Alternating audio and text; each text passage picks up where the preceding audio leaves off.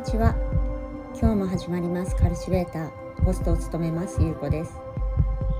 カルシベートという言葉には耕すほぐすというような意味の他にも磨く高める洗練させるなどという意味があります。農業でいう耕し掘り起こした土壌に種をまき実り収穫する地球のサイクルに必要な一連の流れがこのカルチベートという言葉に含まれているように思えて日本の食に関わるシェフを中心にさまざまなゲストをお迎えし耕して掘り起こして循環させるための幸運期のような存在になれたらなとこのポッドキャストをスタートしました。日本の食文化を循環させ世界にたっぷり自慢できる人が増えたらいいなと思います。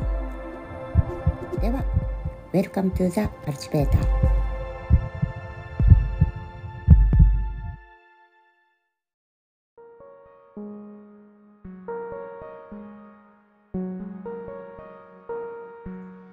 私がホストなので多分私を知っているリスナーは結構エッジの効いた質問を期待してると思っています。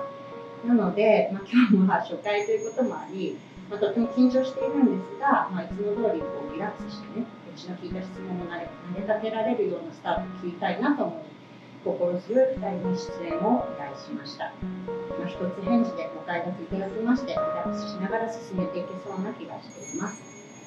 原宿で、え、12年されたフレンチレストランキキ原宿から今年10月店名新たに野田としてフルリニューアルオーナーシェフの野田裕樹君とそして2024年ミシュラン一つ星獲得しました、えー、目黒にあります。レストランサビオーナーシェフの安田翔平君と2名をお迎えし美味しいワインを飲みながらカルチベートしていきたいと思います。というわけで始まりました。よろしくお願いします。お願いします。緊張した。えっと。すごいでも、あれだよね、スラスラ言ってたね。もうね、そう。上手ですね。上手だった。練習してるわ。練習してる？練習してる？一応もまあいろんなね、お仕事すごいいい声でしたよ。あ、よかった。安心。今日も安心。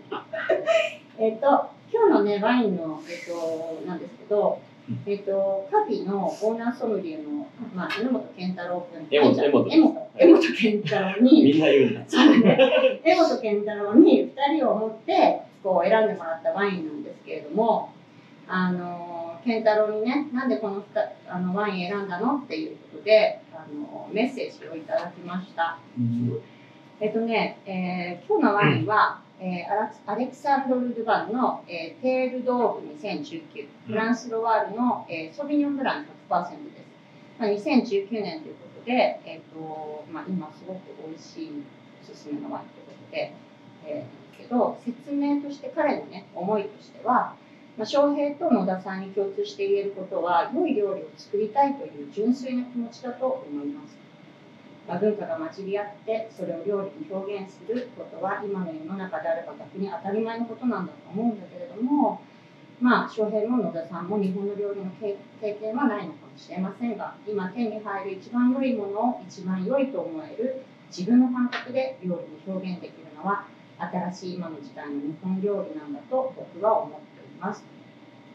このアレクサンドル・ドゥバンも教科書通りでないそのソービニョン・ブランのスタイル作り続けて、まあ、本当にフランスの政府からねその剥奪されながらこうぶれずにそのスタイルを彼らしい独自の道を歩んでこういったあの世界中にこう広めていったワインなんですけれども本当に今国内外で絶大な人気を誇っていて、まあ、彼の完食したソービニョングランのスタイルはもう本当に支持も理解も得られていて。まあ、そういうスタイルがこの2人とこう重なり合って新しい日本の食の文化の起こりはここなここなのかなっていう彼のメッセージと、まあ、選ばれたと。どうですかこのワイン。美味しい美味しいね。これ。健太郎ありがとう。健太郎そんなことちゃんとメールしてたよ。そうよ。あの出かける。そうだからとにかく。二日酔いでなんかオレンジに。俺の忘れ物取るけど。そうよ。昨日だからクリスマスしてたよね。だからもうずっと私は賢者にワイン絶対持たせてね。絶対忘れないでねってずっと言って、健太郎もずっとそれ言ってて。俺に取りに行かせ俺に取りに行かせる。そう、それ私もさっき聞いて。びっくりしたわけ。ちょっと待って、取りに行けるあの人と思って、すごいそれはね、ちょっとドキドキしながら待ってたら、ちゃんと持って持っきたてきました。あの、ちゃんとお仕事できました。ありがとうございます。はい。よくできました。はい。で、まあ、そんなわけで、えっと、2017年にカビは、はいえっと、オープンして、まあ、えっと、6周年、今年迎えたわけなんですけれども、えっと、昨年末、私はカビに行って、立ち話した時にね、翔平は、そろそろ腰取ろうかなって言ったんですよ。たらたら歩きながら。で、ほうおなんかスイッチ入ったんだなと思って、1年経ったら、本当に腰取ったんだよね。うん。で、そんな今年だったし、あとは野田君っていうか、ゆうき君に関して言うと、ね、12年も原宿でしてた、このね、キキ原宿から、もう本当に 2, ヶ月、3ヶ月くらい。2ヶ月ですね。あれ2それヶ月。ぐらいで、はこんなにすごい。変わるっていうぐらい、まあもうね、見た目はさ、ほら金髪から黒いい。髪に変わったじゃない、で、内装はこれは、えっ、と、マイルストーンの長田さんそね、彼と同じ、あの、うん野田さん何歳？なんですか今40。40うーんそうなんか。うん。83年ちょうどその長田さんのその内装とか食のレストランのうん。その手掛けてるレストランのその変遷もカビをスタートにそう。松木とカビが同時スタート。同時スタートで松木崎が松木って、あのあれです。富ヶ谷のワインバー地下のワインショップか、うん。健康さん。あのあプロ。フロ。ー。フロ。ーうんフローとカビが並行にあうん一緒にオープンしたうん。そこからどんどんこういろんな人あ。うん。ね AC AC だしとたけちゃんとあそうだね。浮世もそうだしでねここでこういったね内装にうん。その彼のそのスタイルもここまでこう変遷を遂げてるっていうのはうん。すごくこうなんかお店を通してうん。そのすごく感じられた2023年だなって思うんですけど、うん。どうですか？星に対しての2人の意見をちょっと聞きたいなと思って。か？ミシュラン？あミシュラン。まあ、ミシュランだからそのなんで取ろうと思ったのかとかあとは多分ゆきくんも取るよね。来年撮りたいです。取りたいそのだから多分その私たちがあの思っている想像しているミシュランの星に対しての意味とかうん。価値とかって、まあ、どんどんどんどんその若い世代になることによってだいぶ意味の価値も変わってきてるような気がして。うん。でねえまあカビが取れたってなんかやっぱりもう次世代のその料理というかそういうところにちょっとバトンタッチされてるような気がしてるんだよね。まあ一般的な私から。ね、うん。でそこでこうなんかこう革命というか改革をしこうしてきた2人の話を聞きたいなと思っているんですけどどう年取ってるどうどう何も変わってないけどあ何も変わってないお客さんがおめでとうって言ってくれる、うーん。で取りたいと思ったのはなんで？いや親孝行とかそれでいいおとんが料理人で。そうだね。岡山ジョルジュブランって三つ星お父さん俺が4歳うんうんうん。だからそれにおとんにあげよういやーだ翔平っぽい。かやめる前に。ああそうか。で銀行からも金借りやすくなりましたああなるほどね。今のこと考えるよね、まあ、すごいだから身近割とだから身近なそういうところから星を取ろうっていうところにこう生産者も喜ぶし。そうだね、みんなにこう確だから還元される。僕より周りが喜んでああ。あたソウルとか。そりゃそうだ でだって1年で取るって言って取ったなまあでもなんかこう日本料理の形ってすごい変わってきてるなと思って、なんかまあ2人ともその日本料理をこうテクニカルにこう技術として学んできてる2人じゃないじゃない？あのあでも野田さん日本料理だってそう。1年間聞いてて、みお店やりながらだけど。あそうでも最近でしょ？そう、3年前。そうでも、まあ、最近というかでもベースは2人とも和食じゃないフランス違うそうそうそのあたりをちょっと聞きたいんだけどもうん。そのどうしてその日本料理っていうところに目が向いてこうしてようずっと料理人としてね。うん。あのだけどあのおお親の世代はフランス料理が入ってきた世代なんですよ、うんうんでフランス修行行ってフランスのままを作るのがうん。あの世代。うんうん。で日本人とかアジア人コピーがめっちゃ上手だからうん同じようなものをどんどん持ってきたいんですようん。けど俺らの時代はもうなんだろう。それが当たり前になってるからね。そうそうね。だから日本人なのになんでフランス料理してんのと俺は思って。全く同じで、俺うも。ん。でもこうアカデミックに最初にあの勉強したのはフレンチ。最初は。ね、そうベースは。うん、じゃあその時は日本料理っていうそのものに関わろうっていう気持ちは実はなかっただって授業も辻長の時出てなかったから。日本料理もイタリアンも俺やらないから。フレンチはフレンチしか勉強してないけども。うん。イタリア料理とか俺いいからってたうん。サボって多分あれなんじゃないかな。だからフランス料理を自分も選んだんだけど、うんうやっんぱ海外に出てるうんじゃん。自分の場合はフランスにパリに行ってたけど、翔平君はデンマーク。うん。でその海外に出るとやっぱり日本の良さを外から見るとすごいやっぱり再確認するっていうか、自分が何者なのかとかそういうのも考えるそう。なんか日本人として何ができるんだろうなっていううん。のがあると思うんだよね。無意識に、でも海外のお客さんって日本料理例えば松川さんとかうん。明星行きたいって人もうん。取れないじゃないですか、うん。日本人が生まれただから日本っぽいものをうん。レストランで食べれたらいいなっていうのでカビオがう始めたん。それはデンマークのモンホルムの山の中で確かに和食すればいいや。パッと思って、うんなんか今の話の流れでちょっと面白いなと思ったのは、カビのホームページで、うんえっ、と、伝えられてるメッセージがあるんだけど、あの、at カビ we focus on Japanese ingredients. うん、But we are not Japanese restaurant. うんだけど、今日本料理っていうカテゴリーの中で、こう、活動し始めた。で、ゆうきくんも、野田っていう名前が自分の名前を持って、で原宿から日本の味をね、うん。世界に届けるっていうふうになっていて、なんかその、例えば、まあ、えーと、ミシュランもそうだけれども、うん。まあ、その他のベスト50もそうだけれども、いろんなそういうタイトルを海外で日本人のシェフなり、日本で活動を活躍しているレストランのシェフたちが、こう、タイトルをもらいながらこう活動していると思うんだけれども、その評価される日本のレストランが増えてきていることで、そのシェフたちに、その獲得してるね、シェフたちに、本当はどんなことしてほしいとか期待してることとか、まあ、自分たちがもしそういう立場になった時に、どんなことをもっとこう深くね、伝えていきたいのかなとか、なんかそういうイメージってある？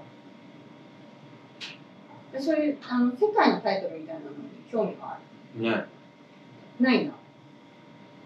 ミシュランはまあその お金借りれるとか、みんなみんなみんな喜んでくれたらいいかみんなな喜んでくれるからっていうところで取って、うん。まあ、次のステップ2つ。でゆきくんはいよいよちょっとね、でも俺二つ星取ったら二つ星っぽくしなきゃいけないそんなことないうんどうなのどうだろうでも海外にさあったら絶対カビ二つ星クラスの店だよね。うんあのサービス感とさうんうん。お店の感じとさ、うん料理とね。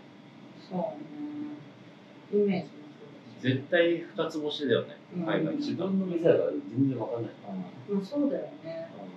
なんかほら今年それこそあの教町にあるマスうん。うん。まあ、あのサンティーズのところも1年目にして2つ星取ったんだけど彼は日本で日本の食材を使って、まあ、そのペルーのそういう文化とか歴史を日本のミクチャーうん。カルチャーで伝えていってるっていうところにこうサービスも素晴らしいので取れてるっていうところがあると思うんだけどなんかその一つ星から二つ星に行くその日本料理のこの難しさっていうのは結構あると思うでそう。だけどポンと海外で評価されているレストランっていうのはたくさんあるじゃない？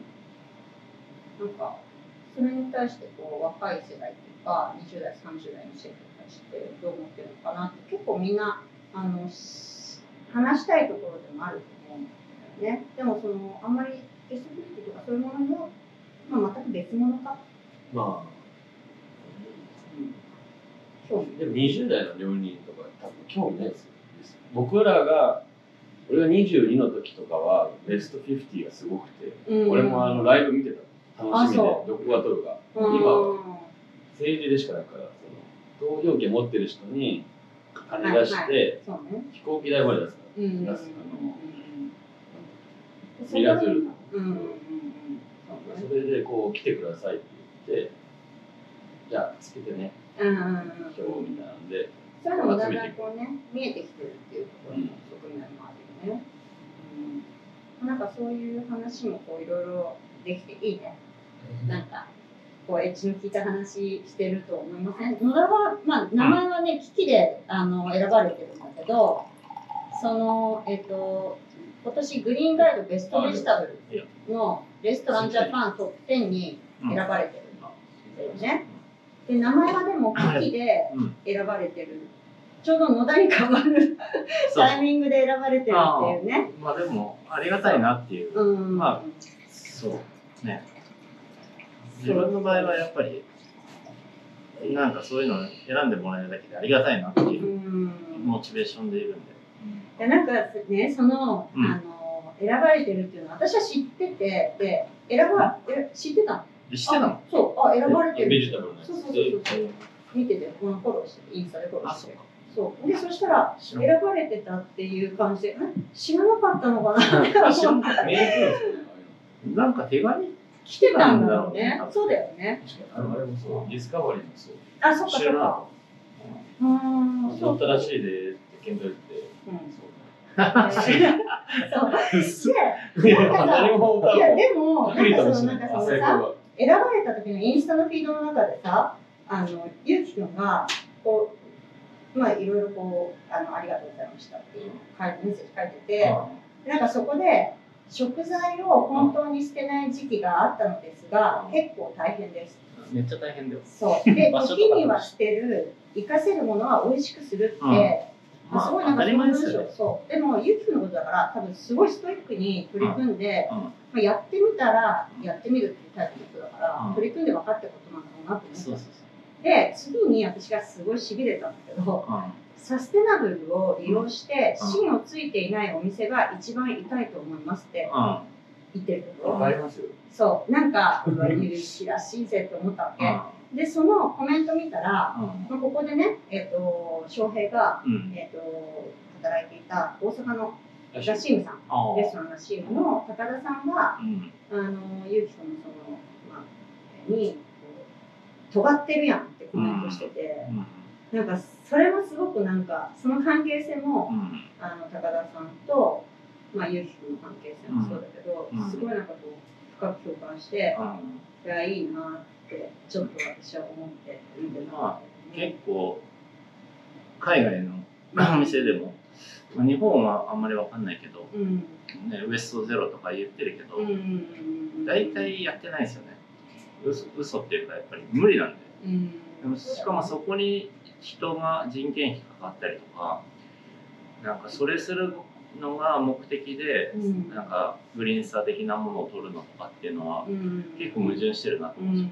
ん。でも料理始めた時にその食材を無駄にしないっていうのはまあ当たり前に教えられてきたことなんで、うん。まあ、それをなんかちゃんとなんか変わらずにやってるっていうそれだけなんですけど、まあ、いろいろこう料理の幅が広がってうんできることも増えて、まあ、活用法二次活用三次活用っていうのはすごいあの意識的にやってたんですよ。うん。そうでもやっぱり手間かかりすぎるのとかはうん。本当に良くないなって思うんですよ、うんでしかもそんな美味しくなかったら意味ないじゃないですか、まあねだから方ですね。まあだからそこに一周回ってたどり着いたっていうただシンプルにそれ。うん。であと高田さんはやっぱり、まあ、二つ星とか三つ星とかうん一つ星とか、うん。ねいろんな立ち位置であるんだけど、うん。高田さんはやっぱ個人店でオーナーシェフでうん。もう勝手にやってるっていうか、うん。やっぱ企業とかじゃなくてうん。一人で一人でっていうかまあみんなでやってるけど、うん。自分でやってるじゃないですか、うん。だからそういうところも含めてすごいなと思うんですよね、うん。なんか同じ二つ星でも意味合いが違うっていうか、うん。だからそういうなんか守られてない人が勝手にやってそういうふうにうまくやれてるっていうのはすごいことだなってやっぱり思うしかっこいいなっていうのは。思いますね、もうね、それは多分もう、宝さんのもとで、長いです。何年何年前？えーっと、な、もっと前。だ。10年前？うん10年も経った。よ。10年も経ってる。そうだよね。だって、20華道行ったの21、21、22にいたのかな。うん。そう。僕の元カノがいなかったら、ラッシウムで働いてもらってないんですよ。元カノ元カノが、甘辛手帳お子さんフランスの学校の時の彼女が、甘辛手帳の門上さんのところに就職して、うんうん俺岡山でお父さんの手伝って、うんうん大阪来てって言われたから、うん。じゃあ行くわって言って働きていかがだったらしいのうん食べに、いいレストランがあるらしい、うん。うんうん。あそうなんや。じゃあ行くわって言ったのがらしいのうん。へそうたまたまで、なんで働くの働かせてもらおうと思って。いや初日からすごかっインパクトインパクトが強いからやっぱ それはインパクトあるよね。え、ゆうきさんは、り2年ぐらいこれはあのパリのタイバンで一緒に働いてたのあうんそうか。研修生として最初にあの働き始めて、うん。でそこでビザ取ってもらったんだけど、うん。タイバンででその時にあの自分が入った後に高田さんが、なんだっけワーホリで来てたのかなでその、それで来てたんだよそれで知り合合ってでもそのまあ料理人としてもすごいけどうん。なんかこう音楽とかもすごい好きだしうん。どっちかあんまり料理の話したことなくて、うん。なんか遊びのお兄ちゃんみたいな、うん。そういう感じの人だ頼れる料理人のいわゆるこうなんか料理人の派閥みたいなのあるんですけど,、うんですけどそういうのとかはあんまり関わらないゃん。うん。なんかこう面白い人だなっていうのはなんかうん変わってるなっていうのはなんかすごい思ったんですよ。うん。なんかね、二人とも関わってる。ちょっとそう違う時期で。してなかったんだけど、うんそういえば高田さん二人とも全然カビ来てくれるんですああれこの間らしいの俺最後行ったのがあったのは結婚した時にあキリコと旅家族家族顔合わせをらしいのへえそんな。そう。そうらしいのでしだだから25の時うんじゃあ割となんか二人ともこうなんかそのなんていうんだろう食に関わってくるうん。ところにうん。大切なこうタイミングで高田さんと登場して。めっちゃでかいですね。そうなんだね。あれです高田ね。さんうん。ぜひ今度お願い。お願いしたい。声も聞いてない俺7年ぐらいもう声も顔も見てないかそうじゃあみんなで大阪行きますはい、いね。みんなで行きます。でもすごいすごいと思うのは、やっぱどんどんこの人変わってってるっていうか、うん。その時にいいって思うものをその料理に反映されてる感じがすごいあって、うん。なんかあんまり固定されてない感じがやっぱりあんまりいないと思うん。で、そういう人。んすごいなと思楽しみに帰らせたい私も随分伺ってないので、う。うん。来年。らどうなってるんですか？僕料理の写真も見てないかうん。らインスタの料理の写真を見ないようにもう1年ぐらいしてるんですあ誰も見ないようにそう。ね言ってたよねそう。うんあの自然と入ってくるから、うん流行りとかじゃないそうだよね、それに左右されるから。うん、SNS は基本的にツイッターだけにしてうんうん競馬場。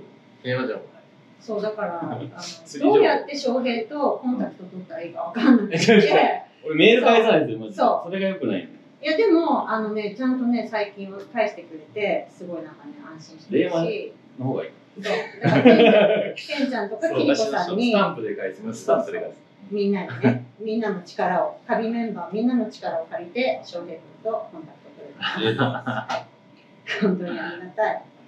で、まあね、えっと、そんな話であれなんですけど、まあじゃあ、えっと、今ちょっとそのラシムさんの話が出て、まあ、狩猟の話はちょっと出たんですけど、今いろんな学び方があると思っていて、で、それこそ、なんか二人も日本で勉強して、そこからカドに行って、うん。大学行って、海外で職というか、まあ、経験をして、帰国して、っていう経験を今そのやっぱり修行何年もした方がいいのかしなくていいのかっていう話ではないんだけれどもしないとダメだよっていうした方がいいですよ。うそうそうそのもう。長あたりく1日20時間くらい働いた方がいいですよ。その経験2人ともあるもんね。らしいもんね。うん。らしいね。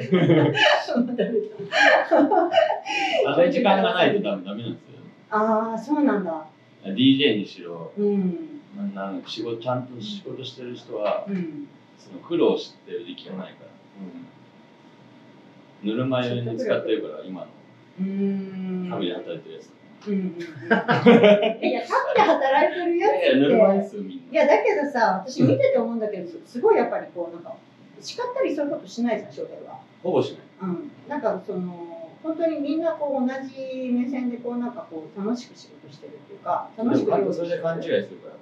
そう自分ができてる食材あーそう食材を通してねだからなんかこう食事しててもなんかこう愛があるただビシッと仕事するよねみんなね。あのお店がオープンしたら全然あのなんか慣れ合いっていう感じは全くなくて本当に整然とこう仕事を淡々とこなしていってこなしてってあの料理をしていってでもうカウンターとかを見てまあ無駄もそうだけどもとにかく無駄なものがそのキッチンにないまあ、ダスターの使い方一つにしてもすごいこう綺麗でこう整然とこう料理がこう進んでいくっていうイメージが私はこの2つのレストランに共通していることだなと思うんだけどあれを見てるとねなんかあこんなふうに仲良くしててもこんなやるときとやらないときにしっとこう切り替えてスタッフってできるなってちょっと割と他ではあまり見れない形の気がして。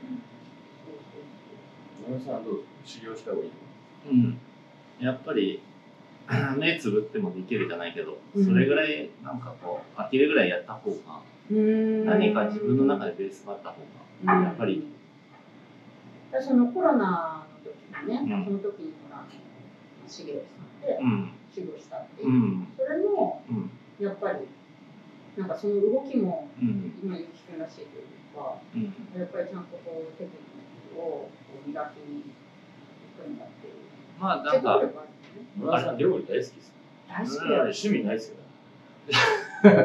ちょ、もうちょっと時ぐらいです。いやでもこの間言ってたよあのそういう趣味を唯一話せるのは翔平だあ、マジですか？音楽とかああ、確かに。あ、そう、音楽そうそうそうそうそれででもずっと料理してる気がする、野村さん。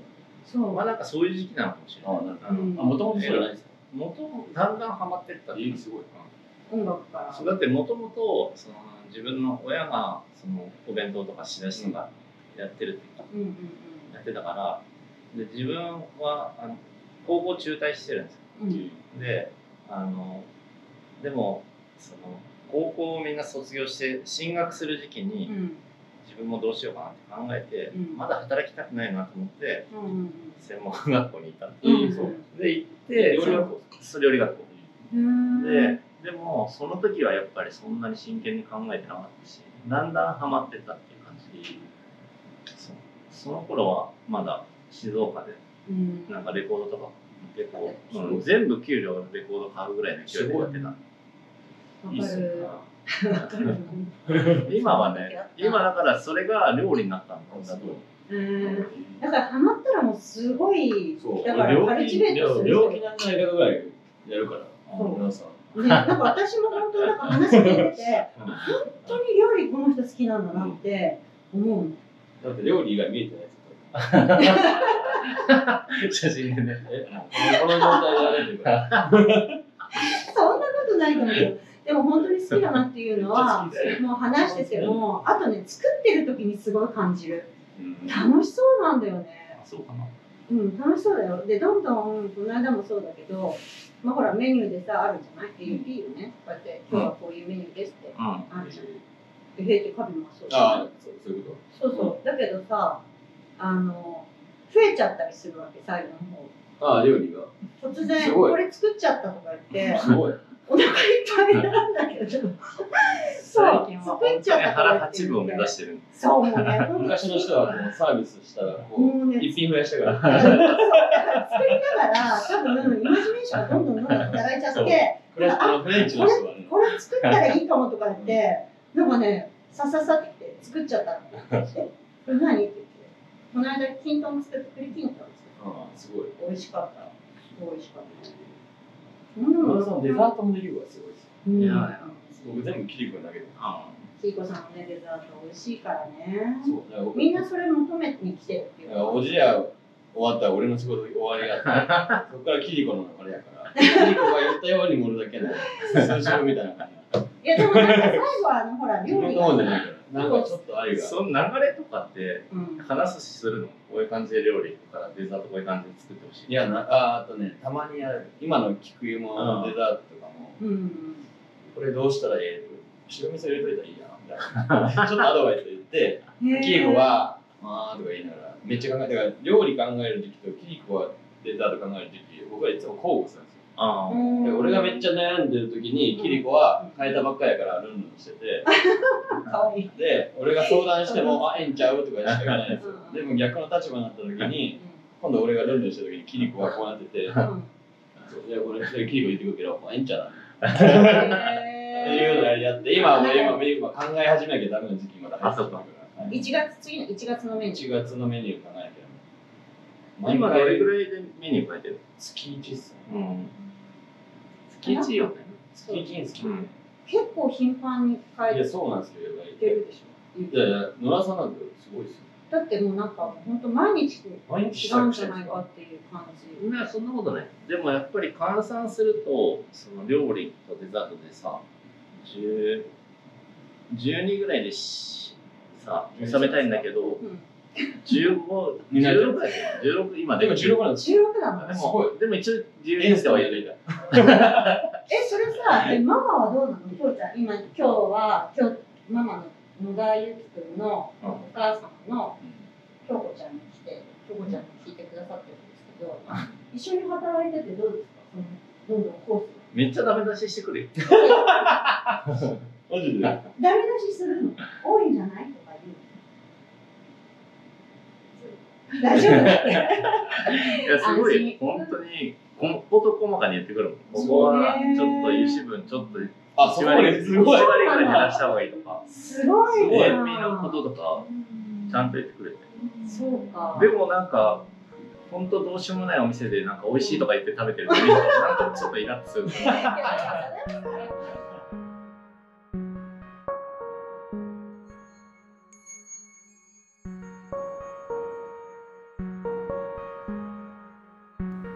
前編いかがだったでしょうか？続く後編は1月20日土曜日に配信いたします。インスタグラムでもゲストのインタビュー風景など随時更新していきますのでぜひチェックしてみてください。ではまた次回のカルチベーターをお楽しみに。